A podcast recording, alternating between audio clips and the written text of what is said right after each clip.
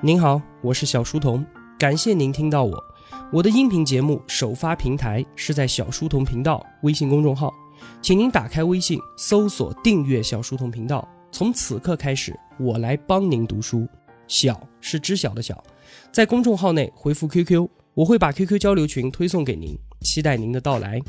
为了方便同学们收听往期节目，可以在喜马拉雅之类的各大音频平台搜索找到小书童频道进行收听，并且呢，点赞、评论、分享、转发都是对我极大的帮助。小书童在此叩谢。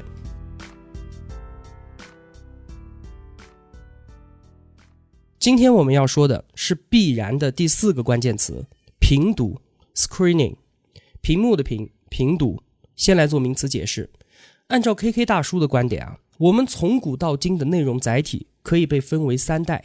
首先是在古代的时候，内容载体就是语言，当时的文化都是围绕着语言展开的，所有的秩序、所有的经验，还有所有的智慧，就是依靠口口相传。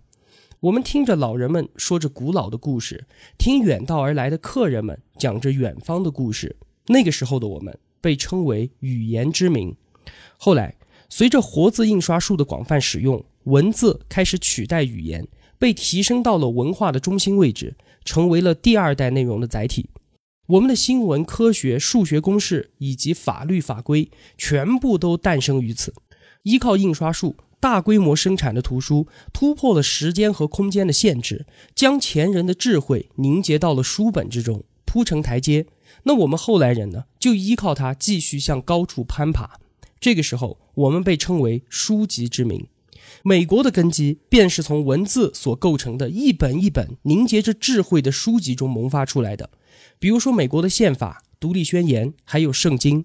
K K 说啊，美国的成功就是依赖于民众较高水平的识字率，依赖强大的自媒体，依赖对于书面法律的忠诚，还有遍布全国通用的语言和文字。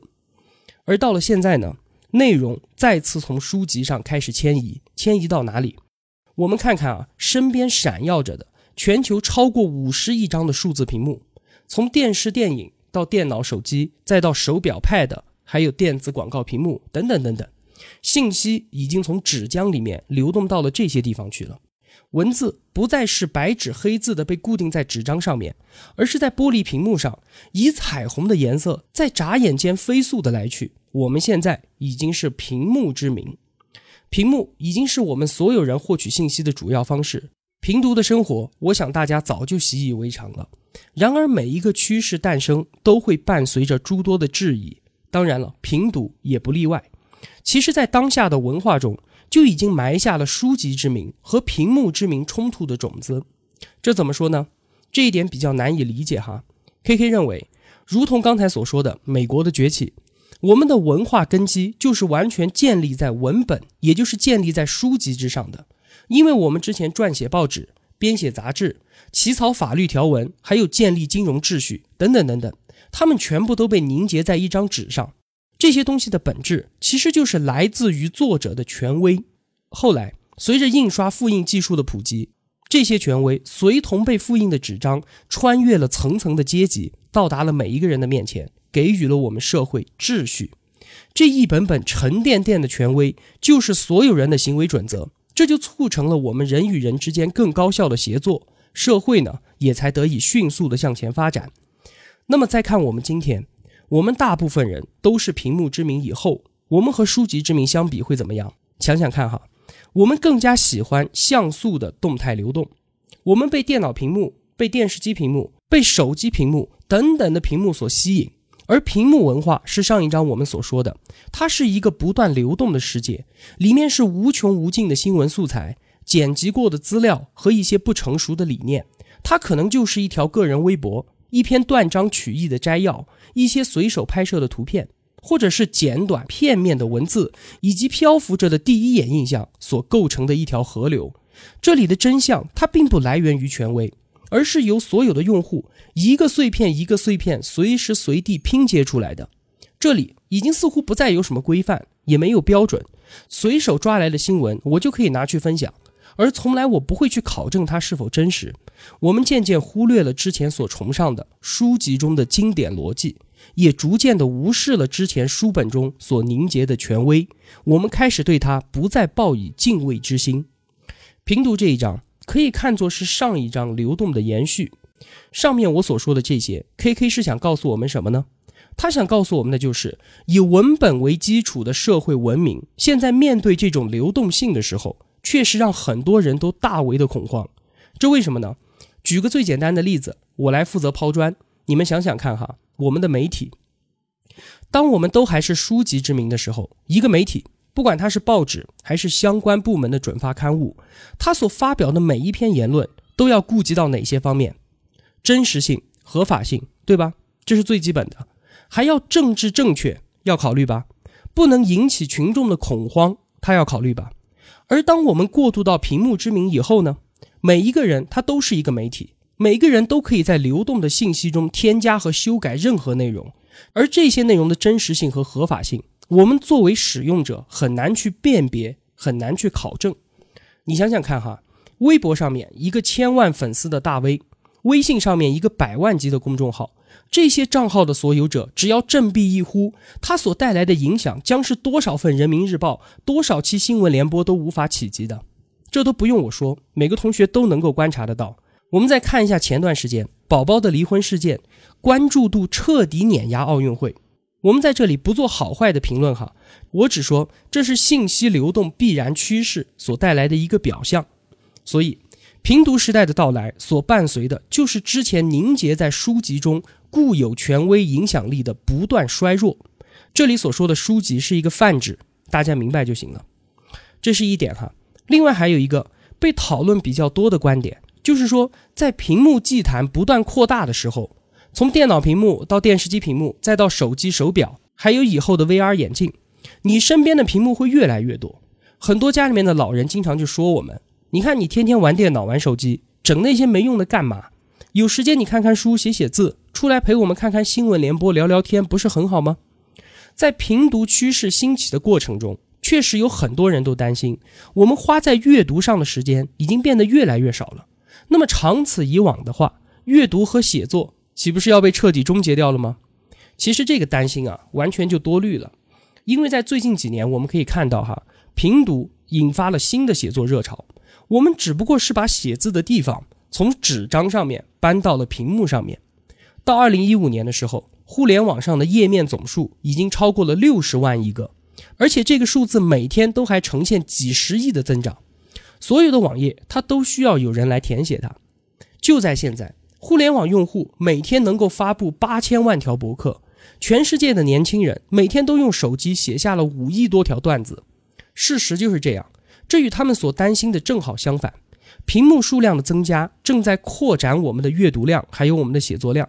我们面对屏幕所写下来的文字，如果稍微统计一下的话，你每周的写作量一定比你爷爷奶奶要多得多得多。无论你在什么地方，屏幕所带来的改变，不仅仅是原来我们抱着书看书，现在我们抱着手机看书，然后全部都变成近视眼，远远没有这么简单。它所带来的改变，首先是内容本身的改变。你可能会觉得，不管是语言也好，书籍也好，或者还是屏幕也好，它们都只不过是一个载体，是信息和内容的载体。它们只不过就是一种媒介，让内容传播的媒介。不管载体和媒介你再怎么变，但是我们最终得到的还是内容啊，对不对？内容的价值依然还是决定一切。内容为王这句话被挂在墙上，它永远都不会错。但是这句话到了今天，已经不再有任何的意义了。为什么这么说呢？因为啊，每当内容的载体发生改变的时候，内容的样式就一定会跟着改变。变到平读的时候，前面我们所说的权威已经逐渐瓦解，所有人他都将是内容的生产者，所有人都将是王。那哪里还有什么真正的王呢？我们在评读的内容也早已经不是单纯的文字了，有图片，有音乐，有视频，还有我们都喜闻乐见的表情包。屏幕呈现给我们的是大杂烩，是大锅乱炖。那什么样的内容才叫做有价值？比如说，很少人能够看得懂的专业学术论文，和今天在互联网上被使用几千万次的“吃瓜群众”四个字，你告诉我哪个更加的有价值？那张学友的表情包算不算优质内容呢？葛优瘫的图片，它算不算优质内容呢？电视台新闻主持人字正腔圆地播报着实时新闻，它有没有价值？但是他的收入却可能还不如一个十多岁的漂亮的小姑娘，对着摄像头不停地说：“欢迎哥哥，谢谢哥哥的打赏，哥哥你慢走。”像这样一年收入上百万甚至是上千万的大有人在。他们比较起来，谁更有价值呢？我们根本无法判断吗？评读趋势的兴起，使得旧的权威瓦解，标准失效，各种各样的内容爆炸式的呈现出来，这就是第一点改变，内容的改变。其次。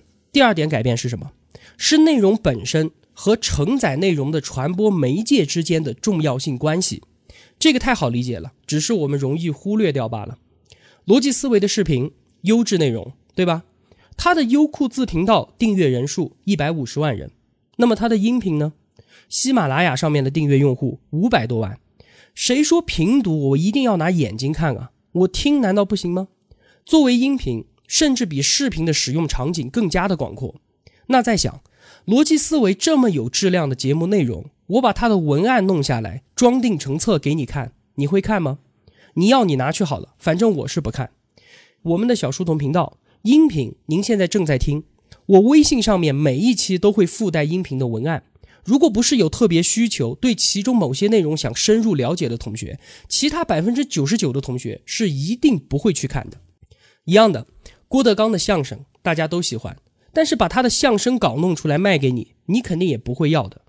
这是因为音频或者是视频的载体就一定比书本的载体好吗？也不一定。你想想看，一本畅销书，我一个字一个字的读给你听，你听不听？有的同学可能真的会去听，但是我根本就受不了，书里面的意境完全都被破坏掉了，就跟念经一样的，我什么精华都吸取不到，拿来给我和催眠差不多。所以就是这个道理，传播的介质也是内容价值的一部分，而且它还是不可或缺的一部分。这是一个角度。我们再换一个角度来看媒介和内容的关系哈。最早承载文字信息的媒介是什么？是石板。文字被刻在石板上面，它的流传范围就很狭窄，信息本身可以看作是被固化的，很难出现修改还有迭代。那么后来呢？媒介从石板变成了竹片。又变成了布，然后变成了纸，在媒介发生变化的过程中，内容流通的成本其实是在一点一点下降的。我们在接受这些内容的时候，也在对它进行着修改，进行着嫁接，进行着迭代，这样就出现了新的内容。那么，内容流动传播的速度越快，它升级迭代的速度也就越快。今天我们的发展正是由内容信息的快速流动所带来的。每一次媒介出现变革性的改变，我们人类的发展也会随之出现剧烈的变革。这一次，我们的媒介从书籍过渡到了屏幕，内容信息传播的成本无限的接近于零。那么，这一次将给我们的世界所带来的将是前所未有的改变。所以，从这个角度来看的话，媒介甚至比内容还要重要。这是第二个改变，内容和媒介的关系。我们再来看第三个改变。是所有内容的连接还有重构，在评读的这一章里面，K K 大叔用大量的篇幅为我们畅想了一件事情，就是说在我们的有生之年可以看到一样东西的出现，这个东西叫做万能图书馆。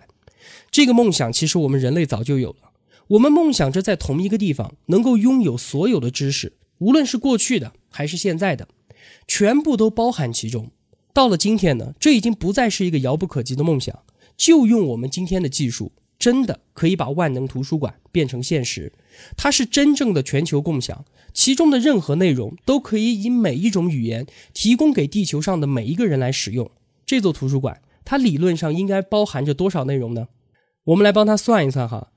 我们从苏美尔人在泥板上写下第一个文字开始算起，一直到现在，我们人类至少拥有三亿本书，十四亿篇的文章。一点八亿首歌，三点五万亿幅图画，还有三十多万部电影，以及十亿个小时的视频，还有我们之前说的六十万亿个网页。如果我们把这些东西全部数字化之后，可以压缩到一个五十 PB 的硬盘上面。PB 它是一个什么单位呢？我们用过 U 盘和移动硬盘的都知道 GB 对吧？四 G、八 G、十六 G 的 U 盘，硬盘呢它有五百多 G 对吧？GB 上面的单位是 TB，一零二四个 G 等于一个 T，现在呢已经有一个 T 的硬盘了。那 PB 是什么呢？PB 就是一零二四个 TB 等于一个 PB，所以说五十 PB 它是非常大的，等于五千多万个 G 的容量。这么大的一个硬盘，在十多年前它有一座图书馆那么大。按照今天的技术，这个硬盘只需要一个卧室这么大，而明天呢，它有可能被塞到你的手机里面。世界上所有的知识都将随时跟随着你了。当然了，这个前提是明天这些数据还没有通过某种技术直接的输入到我们的大脑里面来。我们要惊叹的可不是人类有能力把所有知识储存到一个小小的芯片上面去，而是这些知识在万能图书馆之中将被全部打碎之后的连接还有重构。我们现在把书籍看作是一本一本的书。电影呢是一部一部的电影，音乐是一首一首的音乐，但是在万能图书馆中不再会有这样的固化的分界，量词的区分也不再有任何的意义，而是所有的知识都将相互联系，可以进行之间的转跳，你中有我，我中有你。万能图书馆它就像是一个生物的神经系统，把所有的知识都连接在一起，你可以轻松的调阅相关内容，找到相关的解释。比如说你读必然。其中有的内容不是很明白，那么你可以通过关联轻松的找到小书童的音频，帮助你理解。转跳点击的人越多，那么小书童频道和必然这本书的关联度也就会越高。这样一来，其实也改变了我们的思维模式。这个怎么说？你想想看哈，书籍培养的是我们深入思考的能力。看书其实是一个人的事情，经常会遇到晦涩难懂的地方，遇到了怎么办呢？要么你绕道离开，不去管它。要么你就自己苦心钻研，不断的去尝试新的方向，试图去理解书中的答案。而我们现在呢，必然难读是吧？那行，我去听听罗胖怎么说的，我去听听小书童他怎么说的，或者我去知乎上面看一看各位大神是怎么理解的。哦，原来他们是这样理解的，那我明白了，就这样吧。这样的思考模式转变到底是好呢还是坏呢？我只能说，您在之前很多绕道离开无奈的时候。现在可以有更好的解决办法，让你获得更多的收益。不过呢，人们也越来越喜欢简单易懂的知识，深奥复杂的内容越来越找不到受众。太长不看，已经是民众们给长篇文章的墓志铭。像这样的万能图书馆的雏形，其实我们今天就已经有了，就在我们的互联网上。你可以去看看维基百科，如果你看不到，你可以直接去看百度百科，也是可以的。你进入到一个百度词条以后，你能看到很多很多画着下划线，并且被标注成蓝色的文字，这些全部都是超连接，你可以直接转跳到你感兴趣的内容那边去。在未来，万能图书馆的梦想，我觉得这肯定是一种必然，我们现在都已经触手可及了，对吧？这样一来的话，比如说一本书，我们传统的观点是每本书它都是一个孤立的存在。即便是现在的电子书，依然还是像把它们摆在图书馆的书架上一样，一本一本相互独立的。但是像我们刚才所说的那样，密布在书籍中的超连接，会把所有的书籍变成一个网络化的事件。在万能图书馆里，任何一本书都不会成为一座孤岛，它们全部都是相互关联的。之前我们让书籍作为内容的媒介开始流动。而我们现在正在看到的是，书中的内容将脱离书籍的束缚，本身就在流动。完成了这一步，仅仅是一个开始。随着我们对万能图书馆的使用，里面的内容被我们交叉连接、聚集、引述、提取、分析、标注，在被再次排版进这股巨大的信息流之后，所有知识将按照用户的使用情况，被添加上各式各样并且数量庞大的标签。到这一步。任何想要寻找智慧的人，都可以在万能图书馆中吸取到你当下最希望得到的养分。这就是在平读的趋势下，万能图书馆的构建所造成的全世界内容的连接还有重构。今天的这期节目其实都是在说一个问题，就是内容在载体和媒介发生迁移之后所带来的改变。借着这个话题，我还要说一个问题啊。就是我之前在生日彩蛋里面提到的关于知识内化的问题。那期节目我表明了我的观点，我认为每个人的知识体系都如同生长在心中的一棵树，我们认知能力的提升就是让这棵树越长越好，开枝散叶，对不对？我觉得看书就是应该一本一本的啃下去，因为每本书中它都蕴含着作者的价值观和知识体系，以及完整的逻辑链条。一本书它就是作者心中的那棵树的缩影。像这样整块的知识更加便于我们的吸收，与自己的知识体系进行缝合，嫁接到自己的树上面去。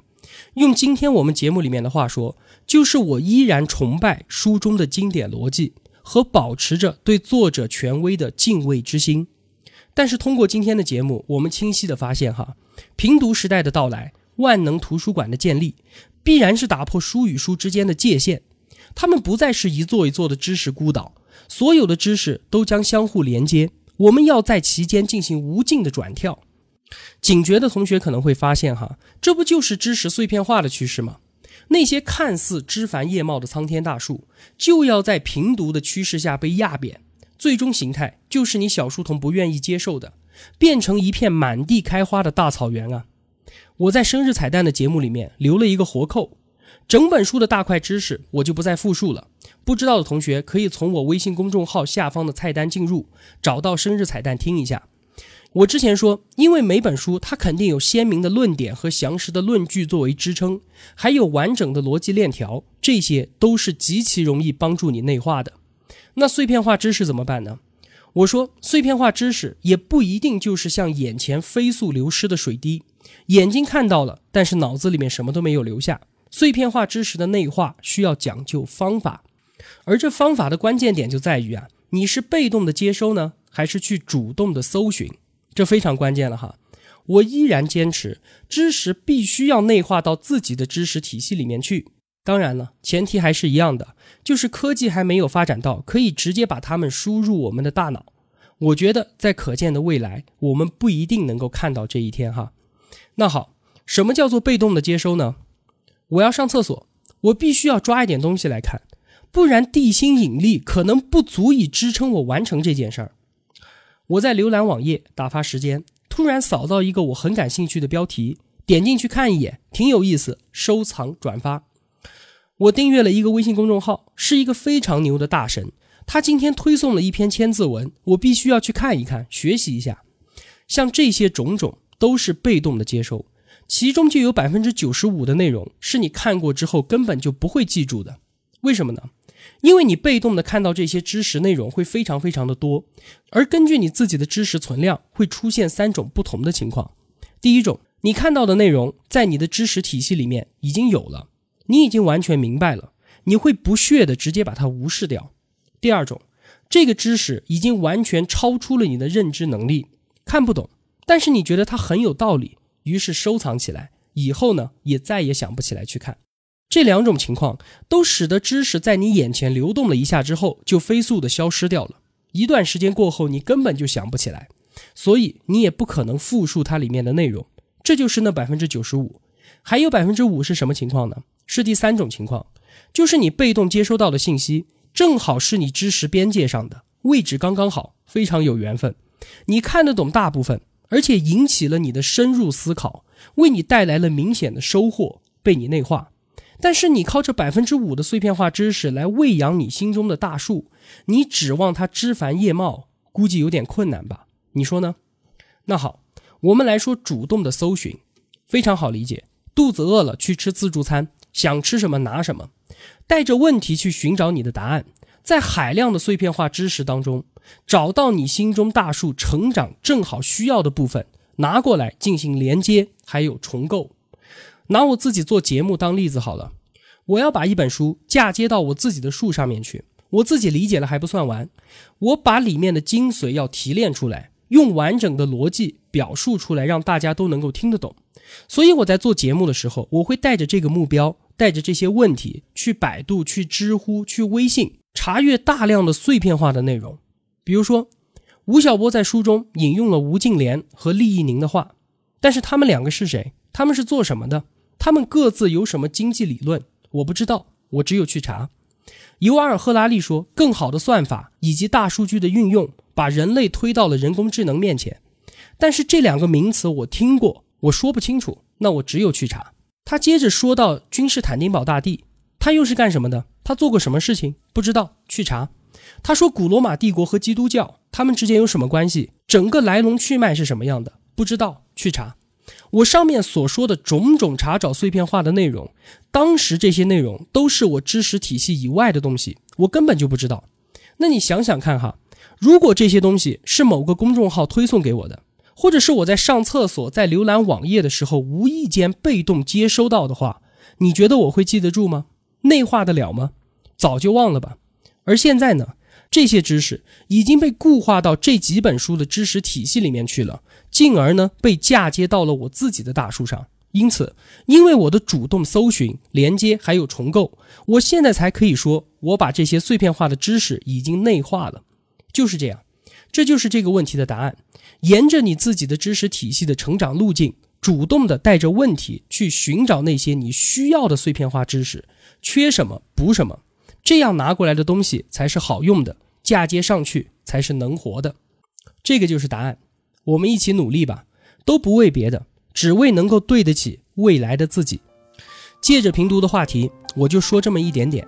这一期节目就是这些内容了。评读这一章还有一点没有说完，我明天呢会再做一个彩蛋推送给您。彩蛋的内容呢，就是 K K 大叔为我们描绘，在未来平读的世界当中，我们每个普通人的一天将会是怎么度过的。如果您是在音频平台收听我的节目的话，请您到小书童频道微信公众号内回复“平读”两个字进行收听。平读，屏幕的屏。那就这样吧，期待您的打赏，期待您的转发。小书童真的是非常非常的需要这些。好了，感谢您的聆听与陪伴，我在这里与您。不见不散。